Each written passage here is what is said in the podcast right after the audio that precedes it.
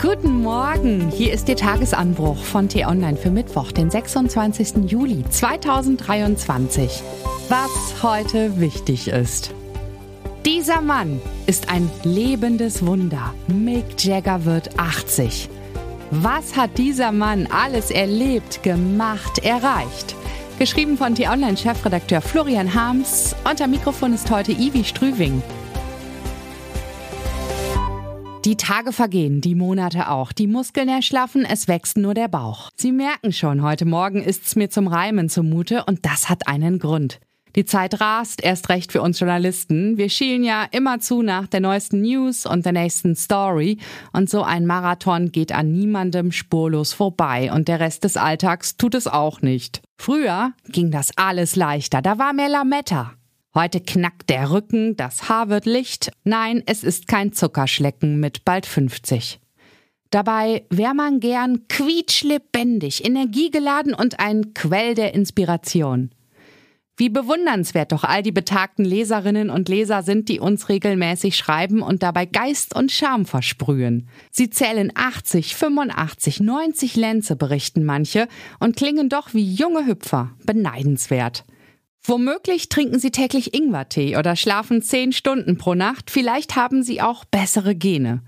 Oder ist die Lebenseinstellung das Geheimnis, der wahre Quell der Energie? Gern würde ich den heutigen Jubilar dazu befragen, aber ich bin ihm leider noch nie persönlich begegnet. Sah ihn nur vor ein paar Jahren mal aus 50, 60 Metern Entfernung. Da war er auch schon in den 70ern, hüpfte aber auf der Bühne wie ein junger Gott. Schwenkte die Hüften, jauzte ins Mikrofon und wickelte 80.000 begeisterte Menschen um die Finger. Ich stand in der Menge und genoss es sehr, mich von dem Opi besingen zu lassen. Würde auch sofort wieder hingehen, wenn er mit den anderen Steinen mal wieder vorbeirollte. Ja, Mick Jagger wird heute tatsächlich 80 Jahre alt.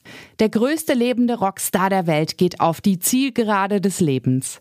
Was hat dieser Mann alles erlebt, gemacht, erreicht? Gemeinsam mit Keith, Brian, Bill und Charlie den Rock'n'Roll revolutioniert. Den Sound der Straße auf die Bühne und die Platten gebracht. Jahrzehntelang einen Hit nach dem anderen komponiert und Abermillionen Fans beglückt. In den 60ern hieß es, Beatles oder Stones. Die Jugend teilte sich in 50 zu 50.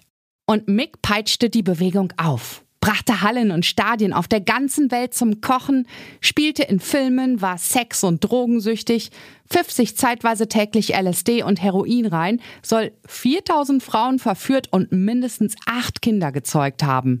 Er entging einem Mordanschlag der Hells Angels, wurde zum Ritter geschlagen, war erst Anarchist, dann Konservativer und tanzt noch heute wie ein Derwisch. Seine Auftritte sind Extremsport. Er soll auf der Bühne mehrere Kilo Gewicht verlieren. In all den Jahren seit Gründung der Stones 1962 gab er jeden Tag Vollgas, war immer präsent, immer am Anschlag. Man kann es ein Wunder nennen, dass jemand mit diesem Lebensstil 80 Jahre überlebt. Oder man nimmt es als Beweis dafür, dass der Allmächtige seine Schäflein in unterschiedlichem Maße mit Energie beschenkt. Mick Jagger ist Mick Jagger. Er ist der beste Frontmann in der Branche, sagt Stones Gitarrist Keith Richards über seinen Freund. Er muss es wissen. Dabei findet Mick seine eigene Stimme noch nicht mal sonderlich gut. Ich habe Glück, dass ich immer noch mehr oder weniger dieselben Töne singen kann, wie als ich 19 war, erzählte er neulich der BBC. Ich habe keine großartige Stimme, aber sie erfüllt ihren Zweck. Das mag man britisches Understatement nennen, aber vermutlich ist es sogar wahr. Es gibt bessere Sänger als Mick Jagger, bessere Tänzer und bessere Komponisten. Aber alle Qualitäten in einer Person vereint, einem Tausendsasser, der nur fünf Sekunden braucht, um sein Publikum in Ekstase zu versetzen, das gibt es nur einmal.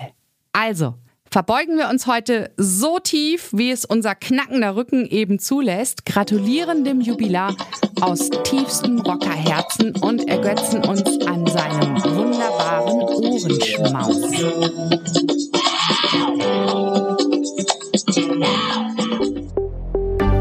Heute wichtig ist. Seit Juli 2022 gab es zwischen Moskau und Kiew ein wichtiges Abkommen. Trotz des russischen Angriffskriegs durften Schiffe ukrainisches Getreide übers Schwarze Meer transportieren.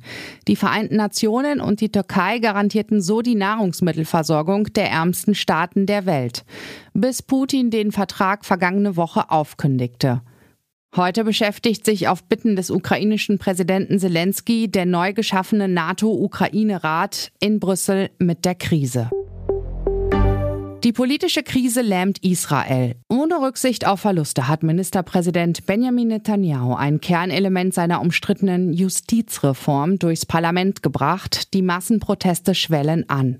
Weil das Gesetz die Macht des obersten Gerichts beschneidet und die Gewaltenteilung aufhebt, erschienen viele israelische Zeitungen mit geschwärzter Titelseite. Tausende Ärzte traten in Streik. Netanyahus Vorgänger Yair Lapid hat eine Klage gegen das Gesetz angekündigt. Mehrere Interessenverbände und Bürgerrechtsgruppen haben beim obersten Gerichtshof Petitionen eingereicht. Heikel, damit muss das Gericht über ein Gesetz urteilen, das seine eigenen Kompetenzen einschränken soll. Das war der T-Online-Tagesanbruch, produziert vom Podcast Radio Detektor FM. Die Wochenendausgabe mit einer tiefgründigeren Diskussion finden Sie jetzt im neuen Podcast Diskussionsstoff. Einfach nach Diskussionsstoff suchen und folgen. Vielen Dank fürs Zuhören und Tschüss. Ich wünsche Ihnen einen schönen Tag. Ihr Florian Harms.